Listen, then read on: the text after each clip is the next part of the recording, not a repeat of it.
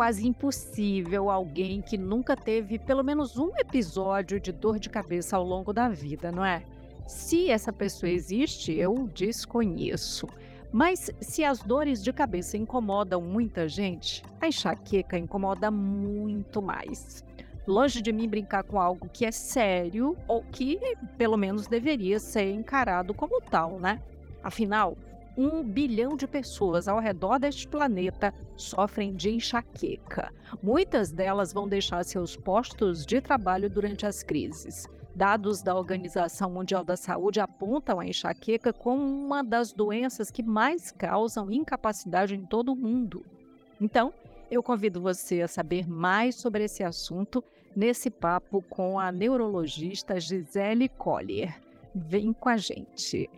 Olá, doutora Gisele, bem-vinda. Olá, muito grata pelo convite. Doutora Gisele, tem alguém que nunca sentiu dor de cabeça no mundo? Eu, eu falei assim agora e depois fiquei aqui matutando. Olha, pode existir, né? Mas realmente cefaleia é um termo genérico, né, para dor de cabeça. E é, ela pode acontecer simplesmente no contexto de uma virose de vias aéreas superiores. Então, realmente é bem difícil alguém nunca ter sentido uma dor de cabeça mesmo que não seja como doença, mas como sintoma de alguma um quadro viral, por exemplo, né? Uhum, verdade. Mas qual é a diferença entre a enxaqueca e uma dor de cabeça comum? Eu já estou dizendo que a enxaqueca não é uma dor de cabeça comum, né? Perguntando assim. É, na verdade, a classificação internacional das cefaleias, ela tem mais de 100 tipos de dores de cabeça. Uau! A enxaqueca é uma delas né? A enxaqueca é uma doença crônica com predisposição genética, né? Então, existem critérios clínicos que você realmente identifica como uma doença crônica, assim como hipertensão, diabetes. Então, cefaleia é um termo genérico, né? E existem mais de 100 tipos e a enxaqueca é um dos tipos de cefaleia. Então, o que que diferencia a enxaqueca das demais eh, cefaleias? Quais são os sintomas dela? O que que caracteriza? Bem, é, a enxaqueca geralmente são dores de cabeça unilateral alternante, né? Ela pode vir de um lado da cabeça, do outro, vai mudando de lugar. Tem gente que sente na região frontal, na região occipital da nuca. Geralmente é latejante. Tem que ter ou fotofobia, né, que é uma piora da dor ou um desencadeamento da dor pelo, pela luminosidade, fonofobia, né, da mesma forma, o barulho incomoda ou desflagra ou piora a dor, ou osmofobia, né, cheiros fortes, ela pode vir ou não associada a náuseas e vômitos, ela geralmente piora com esforço, e ela dura mais de quatro horas, geralmente entre 4 e 72 horas cada crise. Pode vir com aura ou sem aura, que aí já é outra, né, outro tipo de enxaqueca, enxaqueca com aura. Então, a enxaqueca, ela se caracteriza por essas características clínicas, né, e ela não se deve a uma doença secundária, por exemplo, a um tumor na cabeça, a hidrocefalia.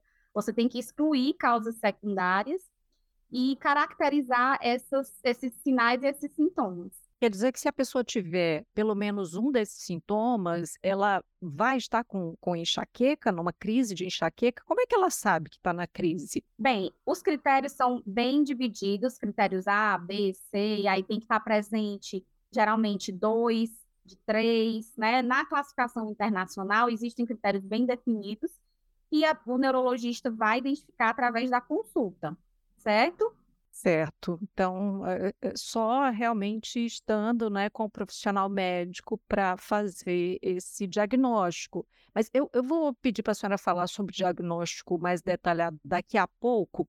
É, a senhora citou aí a, a luminosidade, né, a luz, a senhora citou o som, a senhora citou cheiros. É, isso já deu para entender que pode causar, desencadear uma crise, né? Mas se é genético, a pessoa já, já nasce, é, tem também aquelas que vão desenvolver a partir desses fatores?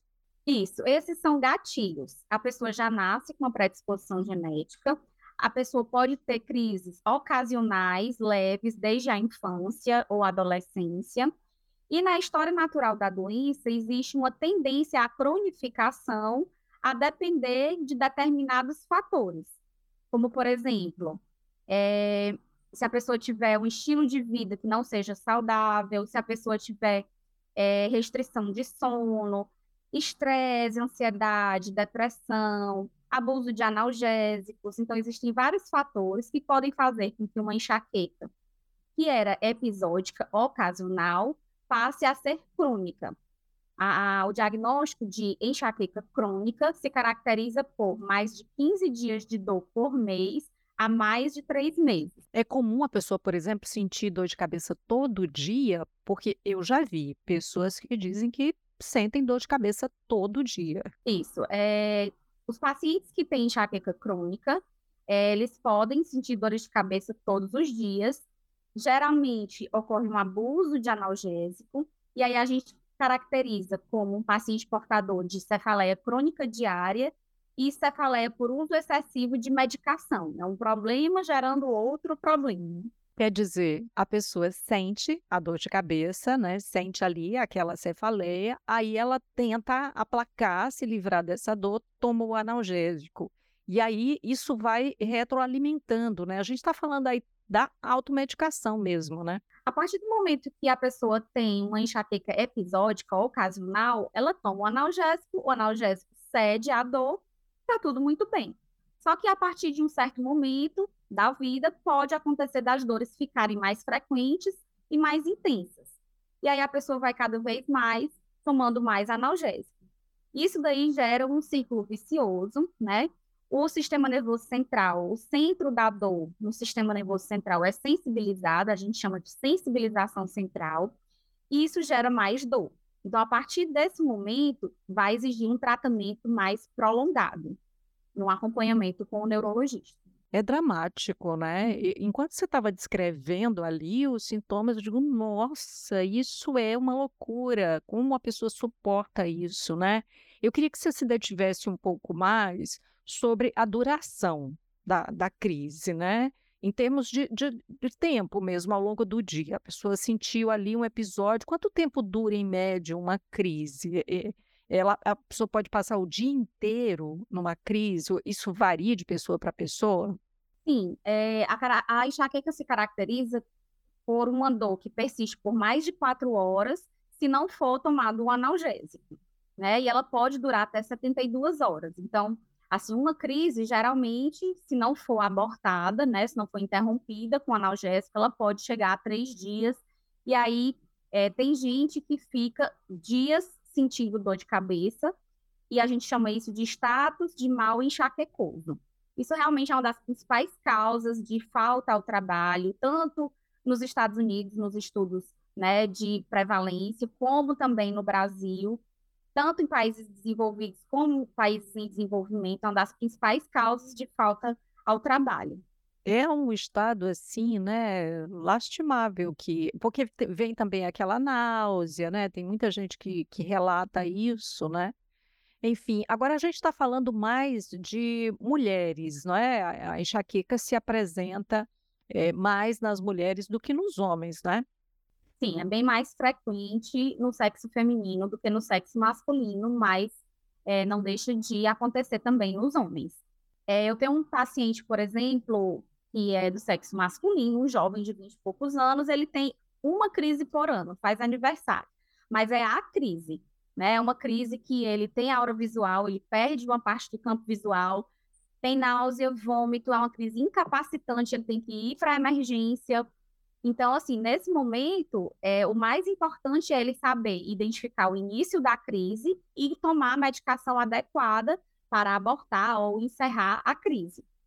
Outros pacientes que têm dores mais frequentes, é necessário já um tratamento mais profilático, mais prolongado. Eu fiquei eh, curiosa em relação a isso, de uma crise por ano. Vai ver, tem algum fator ali, né? Um gatilho, como a senhora mesmo disse, né? Que desencadeia e que a pessoa tem que investigar mais a fundo, né? Porque se ela, ela tem uma crise por ano, mas é essa crise que vai realmente tirá-la de, de, de órbita, né? É, Geralmente existem red flags, né, fatores é, de, de sinais de alarme, bandeiras vermelhas, que fazem com que a gente procure uma causa secundária, certo? É, se a dor de cabeça é, piora com a mudança de posição, se a pessoa tem alterações neurológicas, tá certo? Como, por exemplo, alterações de sensibilidade, alterações de campo visual. É, se há uma dor de cabeça nova, diferente das dores de cabeça que a pessoa costuma sentir. Então, existem alguns sinais de alerta que fazem com que a gente peça exames complementares para investigar causas secundárias, porque a enxaqueca é uma, um tipo de cefaleia primária. Ela, por si só, é a própria doença. Quando a dor de cabeça é causada por um fator secundário, por exemplo, um tumor na cabeça, né? Aí a gente chama de uma cefaleia secundária, ela é causada por uma doença de base. Então, existem sinais de alerta que fazem com que o neurologista solicite exames complementares para afastar causas secundárias. Uhum. É, é uma pergunta que eu ia fazendo há pouco, em que época é mais comum das crises de enxaqueca se manifestarem? Olha, nas mulheres é muito comum no período da adolescência pós-menstruação, né? É, muitas vezes existem fatores hormonais associados, existe a enxaqueca menstrual, existem é, muitas vezes a mulher piora as crises no período pré e perimenstrual. Então, é comum que às vezes, dores de cabeça ocasionais na infância, na adolescência, elas começam a ficar mais intensas ou mais frequentes, e aí, por volta dos 30 anos, muitas pessoas, né, mulheres principalmente, vão cronificando por um motivo ou por outro as crises de, de dor de cabeça, enxaqueca, no caso. A senhora falou comum, a palavra comum algumas vezes, né? É, você falou crônico, cronificando, mas não é normal, não é? Então, é, diante de tudo isso daí, tem que procurar uma ajuda médica. Sim, sentir dor de cabeça não é normal, né? Ser comum, ser frequente não quer dizer que é normal, né? Então, até a campanha da Sociedade Brasileira de Cefaleia, né, no, no Maio Bordeaux, que é o mês que nós nos encontramos, chama três é demais. Você tem mais de três de dor, três dias de dor de cabeça por mês há mais de três meses, procure um neurologista. Esse é o alerta da Sociedade Brasileira de Cefaleia. A gente vive num mundo com muito estresse, né? Assim, é, crianças é, vivendo um nível de estresse assim que eu nunca tinha visto, né? Ao longo dos meus já muitos anos. Então está muito claro, né? Inclusive você já falou, né? Mas a ansiedade, o estresse tem influência, né? Sobre as crises aparecerem ou não. Com certeza, é, são gatilho e a doença em si, depressão, a doença em si, transtorno de ansiedade, também são fatores de risco para a cronificação da enxaqueca, no caso. Além de o momento de estresse, de ansiedade ser um gatilho para a crise. Você sabe que uma coisa comum da gente ouvir ali pela adolescência, principalmente, ah, esse menino está com problema na vista, é problema de visão. Então, qual é a relação que existe, se é que existe, né, entre enxaqueca e problemas de visão? É, na verdade, não existe enxaqueca causada por problema de vista, certo? O que acontece muitas vezes, se a pessoa tem uma dificuldade, por exemplo, de visão para longe, ela vai contrair a musculatura né, frontal para poder enxergar. E essa contração da musculatura de forma persistente ao longo do dia ou do, do, das horas de estudo né, na escola vai fazer com que a pessoa sinta dor de cabeça por contração daquela musculatura, forçando ali para o olho apertar para enxergar de longe. Aí acho que criou esse mito, né? Mas na verdade, a enxaqueca é uma doença que a pessoa vem é, pré-exposta geneticamente, existem os fatores ambientais de gatilho, mas ela não é causada por um distúrbio visual. Você sabe que outra coisa comum da gente ouvir é: aí ah, eu comi tal coisa e fiquei louco com enxaqueca, ou então não vou comer isso porque me dá enxaqueca. Então, qual é a relação, de novo vou perguntar qual é a relação que existe né, entre a enxaqueca e a alimentação? Bem, o que os trabalhos mostram, né, é que mulheres enxaquecosas que têm uma alimentação saudável têm menos crises de enxaqueca do que mulheres que têm uma alimentação rica em embutidos enlatados, muito sal. Então, da mesma forma, é com relação à atividade física, mas falando com relação à alimentação, teoricamente, não existe um alimento específico que eu vá proibir todas as pessoas com enxaqueca, né? Antigamente, é, os, os, neurologistas entregavam uma lista de coisas que a pessoa não poderia comer porque iria desencadear crises de enxaqueca. Hoje, a gente já tem o conhecimento de que não é bem assim, né? É mais um estilo de vida que vai favorecer você ter mais crises ou menos crises, mas não necessariamente o alimento é o vilão. Então, a gente já tira daí aquela coisa, ah, não posso comer chocolate porque me dá enxaqueca, não posso tomar café porque me dá enxaqueca. Aliás, tem gente que diz, eu preciso tomar o meu café, senão eu vou ficar com enxaqueca, né? Então tem que analisar caso a caso. Isso. É, a enxaqueca é uma doença tão complexa do ponto de vista de fisiopatologia, né? Que dois, três dias antes da dor, os sintomas já começam a se manifestar. Então, os trabalhos mostram hoje em dia que aqueles sintomas de dificuldade de concentração, de desejo por doce, né, e aumento dos bocejos, que dois dias depois ali vem a crise de dor de cabeça. Então, ali não seria um gatilho, mas sim já o início da crise se manifestando. Então, a pessoa vai comer o chocolate e culpa o chocolate, mas, na verdade, é, alterações no hipotálamo fazem a pessoa sentir vontade de comer doce, e isso já é um pródromo, já vem antes da dor de cabeça propriamente dita se manifestar. Que fantástico, né? Isso. E daí a importância de se autoconhecer, não é? E, inclusive, eu queria é, também aproveitar que você falou aí da alimentação. No episódio 137, nós conversamos aqui sobre alimentos ultraprocessados. Então, vale a pena você voltar e ouvir aí a nutricionista Adila Torres é, veio aqui e a gente fez um papo muito legal, vale a pena. Então, sobre essas manifestações que surgem antes, a pessoa tem que aprender né, a, a perceber esses sinais. Exatamente.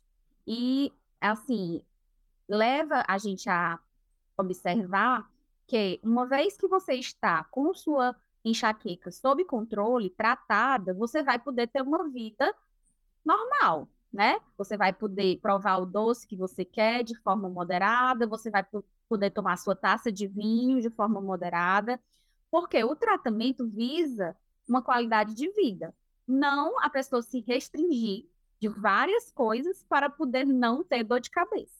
Como é que é esse tratamento? Obviamente que deve também variar caso a caso, né? Mas, é, via de regra, como é que, é que funciona o tratamento? Bem, quando a enxaqueca é episódica, né, nós tratamos a crise. Se a pessoa tem uma crise de enxaqueca a cada dois, três meses, nós vamos tratar de forma adequada a crise. Pode ser com analgésicos comuns, se a dor for leve, o analgésico tomado no início da dor, geralmente nos primeiros 15 minutos da dor. Se tiver associação com náusea, o ideal é associar um antiemético, porque senão o analgésico não vai ser bem absorvido no estômago, então tem que tomar um remedinho para náusea junto com o analgésico, né, para poder o efeito da medicação ser melhor. Se as dores começarem a ser mais frequentes e mais intensas, né, atrapalhar o trabalho, e aí a gente vai precisar de um tratamento profilático mais demorado. Aí existem várias classes de medicação que a gente pode fazer geralmente por no mínimo seis meses a um ano. Quando a pessoa tem, por exemplo, mais de duas crises incapacitantes por mês, ou tem uma enxaqueca episódica muito frequente, acima de oito dias de dor por mês, a mais de três meses, né? e principalmente nos casos de enxaqueca crônica, quando a pessoa tem mais de 15 dias de dor por mês, a mais de três meses.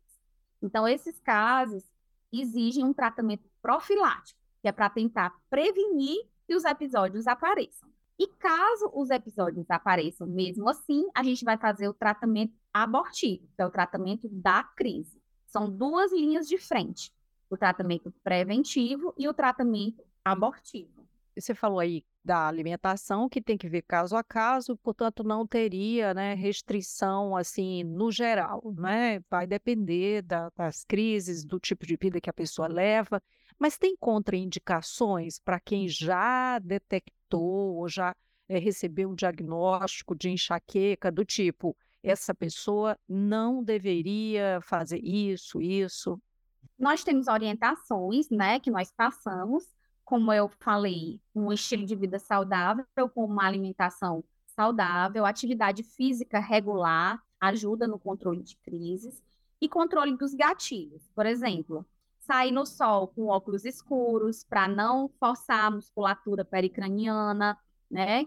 Evitar passar horas com jejum, então jejum prolongado é um gatilho para crise. É, evitar restrição de sono. Então, a gente sabe que privação de sono é um gatilho para crise de enxaqueca. Então, são orientações gerais, além do tratamento medicamentoso. Manejo do estresse, então, muitas pessoas com transtorno de ansiedade generalizado ou com depressão, fazer psicoterapia, né? E outros tratamentos não farmacológicos, não medicamentosos, associados, aliados ao tratamento medicamentoso. De tudo isso, eu fico pensando é, como deve ser difícil dentro de casa, na relação com a família, né, com os parceiros, com as parceiras, com os filhos. É preciso um bom entendimento de todos, né, para que a pessoa que tem enxaqueca de fato possa se tratar e, e levar uma vida mais próxima do normal possível, né? Tem que ter apoio. Sim, é, uma das dificuldades que os pacientes com enxaqueca crônica, cefaleia crônica diária, encontram é realmente o apoio, às vezes, do, do cônjuge, né? É, aquela famosa frase aqui no Ceará que a gente escuta muito, não, ele acha que é frescura, né? E não entende que a pessoa está em sofrimento. Muitas vezes falta eventos sociais, eventos familiares, falta ao trabalho, não acha, não está presente em eventos, por exemplo, do filho, né, da escola, por crises intensas. Então, é, existe realmente essa necessidade da gente chamar atenção para o apoio de que é uma doença incapacitante. Apesar de não ser uma doença que causa morte, né? A gente não pode dizer que a pessoa vai morrer de enxaqueca, mas ela causa incapacidade funcional. É, e essa incapacidade funcional deveria despertar na sociedade como um todo é, um desejo de é, re resolver no sentido de apoiar né, essas pessoas, ter um serviço que atenda com facilidade, né, ter um olhar mais detalhado, demorado para esse sofrimento, né? Chama muita atenção quando você diz essa pessoa está em sofrimento. O ideal é que nós tivéssemos é, à disposição os pacientes, a equipe multiprofissional, com psicólogo, nutricionista, educador físico, além do médico propriamente, né? O ideal é que tivesse realmente esse apoio. Alguns órgãos públicos, no Hospital Geral de Fortaleza, tem um serviço de cefaleia. Doutor João José Carvalho, que é incrível, não é? Sim, o doutor João José, é, que foi meu preceptor da residência, é, tá, ele, como sempre, encabeça essa campanha da Sociedade Brasileira de Cefaleia do Maio Bordeaux, né? Três é demais. Legal. Para a gente fechar, então, doutora Gisele, queria uma mensagem, né, sua, direta, é, para essas pessoas que sofrem de enxaqueca ou para quem está suspeitando que tem, uma vez que ouviu aí né, tudo que você trouxe aqui para a gente nesse papo, mas que ainda não está em tratamento? Bem, é, por mais que você tenha um modelo explicativo para a sua dor, se a dor está atrapalhando suas atividades, procure um neurologista para tratamento. Porque muitas vezes você fica refém do seu modelo explicativo e acaba cronificando cada vez mais sua enxaqueca e adiando um tratamento que pode lhe trazer uma qualidade de vida bem melhor. É isso então, doutora Gisele Collier. Muito obrigada por tudo que a senhora nos trouxe aqui, pelos alertas, pelas explicações. Eu espero que a gente tenha ajudado. Muito obrigada mais uma vez pelo convite. Estou à disposição. Tem muita coisa ainda para falar, se for necessário. Muito obrigada. Assim, nós chegamos ao final do nosso episódio do Papo Saúde. Eu lembro que foi gravado de forma remota. Não esquece de seguir a gente na sua plataforma de streaming favorita. Se você está no Spotify, você aproveita para dar cinco estrelinhas para gente. Classifica o Papo Saúde. Você pode também dizer o que achou desse episódio, deixa a sua resposta. Se tem pergunta, deixa a sua pergunta ou sugestão de tema para esses nossos encontros. Se inscreve no nosso canal no YouTube e aí você recebe notificação sempre que tiver episódio novo por aqui. Cuidar de você, esse é o plano. Você pode entrar em contato com a Unimed Ceará pelos perfis oficiais no Instagram e Facebook ou acessando o site www.unimedceara.com.br. Esse podcast é desenvolvido pela Leme Digital. Até a próxima. Saúde!